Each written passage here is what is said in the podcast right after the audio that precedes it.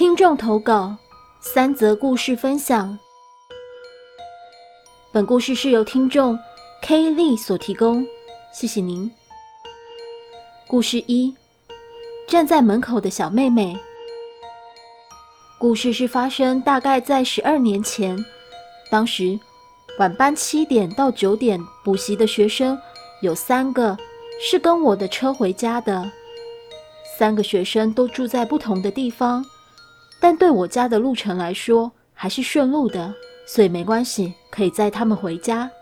平时都像是平常一样送他们到家门口，和他们说再见，看他们确实安全进了屋子，我才离开。来到这一天，像平常一样送小瓜们回家。到第一个小瓜的家时，大概是晚上九点十五分左右，看着他走进屋子。但这次却看到一个很可爱的小妹妹，样子和身形像五岁左右的小女孩。她站在屋子里面的大门口旁边，笑着和我们挥手。在我车后座的小瓜就立刻说：“那个小妹妹很可爱哦。”坐在她旁边的另一个小瓜也跟着说：“是喽是喽，极可爱哦。”我就笑他们说：“哇，你们啊！”这么小就会看美女啊！大伙都在笑，嘻嘻哈哈的继续送他们回家。这样连续好几次送他们回家时，大伙都会看到那位可爱的小妹妹在挥手。过后，我在某天补习班上课时，突然问起她：“哎，你的妹妹真的很可爱的哦，每次都会跟我们拜拜的哦。”她瞪大着眼睛看着我，呆了一下。才回我说：“我我没有妹妹啊，我是家里最小的，谁和你们拜拜哦？我每次回去，全家人都是在里面的客厅看电视等我啊，没有人在门口外面。你们不是看着我进去的咩？你们不是看到咩？我听他这样回答，马上起鸡皮疙瘩，觉得不对劲了，没再问下去。”既然另外跟车的两个小瓜没发觉我问什么和他回答什么，我也不要吓他们了。但心想，我和后座的两个小瓜同时都看到那个小妹妹，但他说是家里最小的，没有人站在门口外面。那我们三个看到的小妹妹到底是谁？当晚补习放学后送她回家时，大概要到她家门口时。我已经开始害怕了。到了他家门口，却不见那位小妹妹了。之后再也没有看过这位小妹妹到底是谁，现在去了哪里？一个到现在都无法解开的谜团。故事二：度假村的奇怪际遇。十多年前的某个年尾，趁着学院假期，也恰好有连续几天的连假。我和一群男女朋友一起到度假村去游玩和住宿一晚。下午大概三点到了度假村，check in 之后，我们把行李拿到房间，换了泳装后，就到海边开始狂欢。大伙儿在玩水嬉戏拍照，躺着吹海风，喝着超冰冷、超甜和任喝的椰子水，简直是一级享受。到了傍晚，大伙儿回房间洗澡过后，一起到度假村大堂餐厅去吃自助餐。因为收费已经包括所有的食物和饮料，所以任我们吃喝。大伙儿都狂吃狂喝，乐而忘返。时间来到大概晚上十点，吃到肚子撑肠煮腹，大家都投降了，才甘愿回房间休息。在几乎抵达房间门口的一刻。其中一个朋友阿佩好像踢到什么东西，整个人几乎被绊倒，幸好最后没有跌下去。但看看地上周围，什么东西都没有，到底踢到了什么？回到房间，我觉得很热，就说再洗澡一次。阿佩在看电视节目，其他人在玩纸牌。洗澡出来后，看到阿佩躺在床上，好像睡着了。我心想：有那么累吗？走到床边时，他却眯着眼睛说：“帮我倒杯冰水给我喝，很口渴，很热，我就立刻去倒给他。他喝水的当会儿，我拿纸巾擦了下他额头的汗珠，吹着冷气也吹出汗啊，但却感觉到他的额头怎么那么热？他的样子看起来好像不舒服。刚才玩了一整个下午，和大吃一餐都没事啊，现在却突然发起高烧。我就叫他喝水后先睡一下，会比较舒服一些。到了半夜大概两点，大伙儿都玩累就睡了，但我还是睡不着，或许不习惯环境吧。我去摸摸阿佩的头，还是蛮烫的。没办法，我只好出去问下度假村大堂的接待处，看有没有退烧药可以给阿佩吃。在走去服务柜台的途中，遇见一位女服务员。也向她提出询问，麻烦她拿退烧药给我。她拿了药给我之后，很有礼貌地说：“你好，我叫 Cassandra。如果还有什么需要的话，我会尽力服务您。”我心想，又叫 Cassandra，，和我们一起来玩的朋友当中有个女生的名字也是叫 Cassandra，，有那么巧吗？我没有理那么多，赶快回去给阿佩吃药。让他尽快退烧。他吃药后，我也睡了。第二天起来，阿佩没什么事了，精神也很好。大伙洗刷后，又一起到大堂餐厅吃早餐，早餐也是包的。之后我突然想起，就走去大堂接待处那边询问：“请问昨晚当值的职员都下班了吗？还在吗？”昨晚我拿药后就匆匆忙忙地离开了。都忘了谢谢那位女服务员。他们问我，还记得服务你的员工叫什么名字吗？因为服务人员有名牌，也会说出自己的名字哦。我说是一位美女服务我，服务我的美女和我朋友的名字一样，叫 Cassandra。他们听了之后很惊讶，和有些结巴的回答我说：第一，晚上十一点后。到天亮的时间，必定只会安排男职员当值。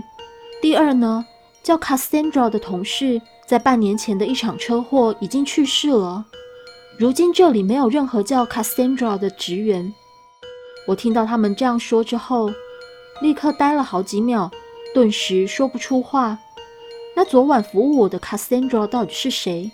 是灵异事件吗？因为我不想让朋友们担心。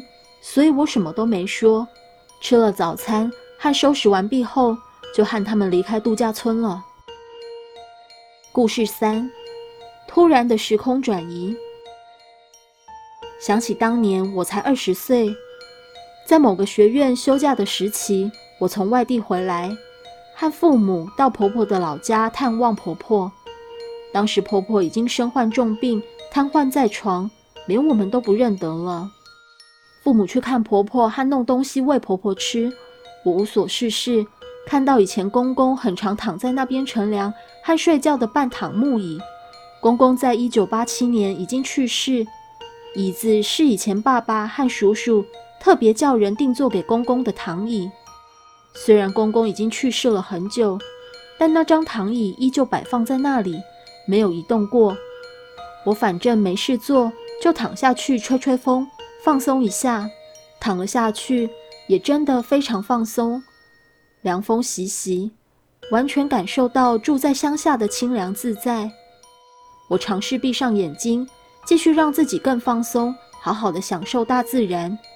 闭上眼睛前后不到十秒，我听到有几个小孩在追逐、嬉戏、笑闹的声音，而且声音非常的熟。我立刻张开了眼睛，但眼前的情景把我吓呆了。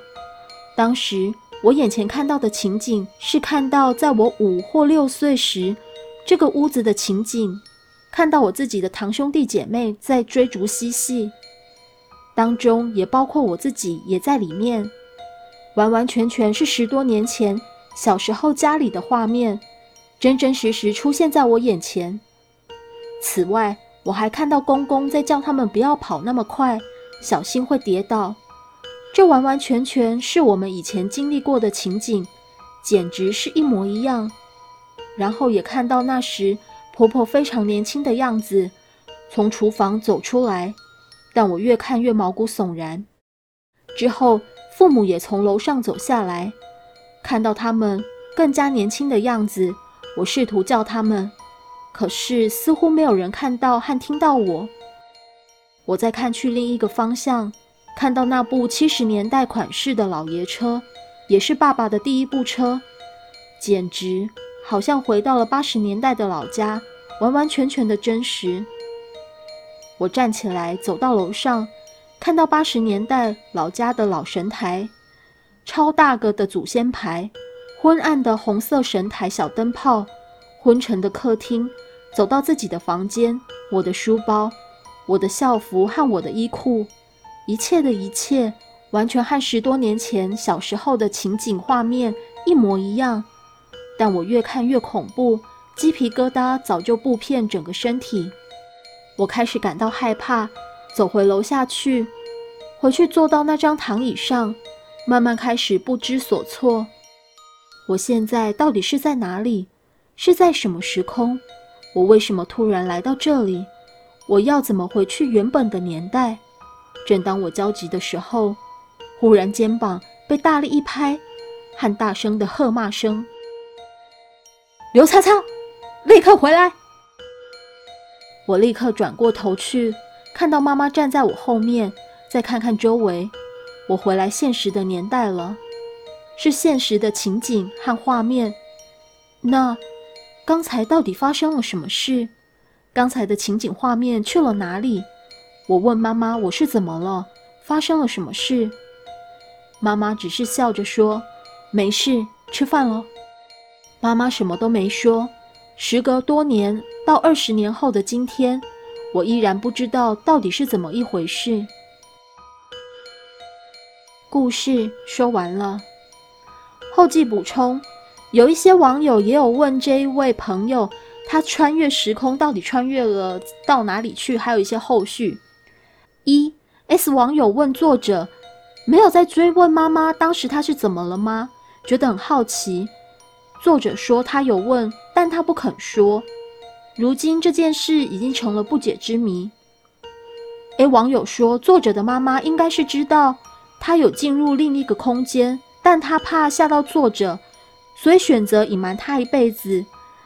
也觉得作者的妈妈可能知道他有这种穿越或通灵的能力，可能隔代遗传，但也明白上一代封建思想不可能这样公开讨论，他们会害怕大祸临头或遭天谴。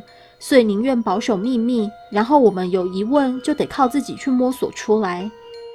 林网友问作者为什么会有这种特殊功能，真的很好奇。作者说他自己什么功能都没有，他自己也不知道发生了什么事。C 网友说这种现象可能跟那个椅子有关，家里的祖先神台或整间房子有关系，就是有一股强大的能量或磁场。让房子里面的空间和当时在作者身上的磁场结合，所以暂时进入了某个时空重叠的状态。但其实当时的作者身体是在现实，是感应把他叫入另一个时空，所以在那一边是不存在的。场景里的人是看不到作者的。过后，当他母亲叫了他一声回来，是他看到作者不正常的进入状态。当他一回神时，又回来现实了，觉得他母亲之前可能是已经有发觉家里面有如此现象，只是他选择不说，不想让作者太担心，家里可能有这种超自然现象的存在。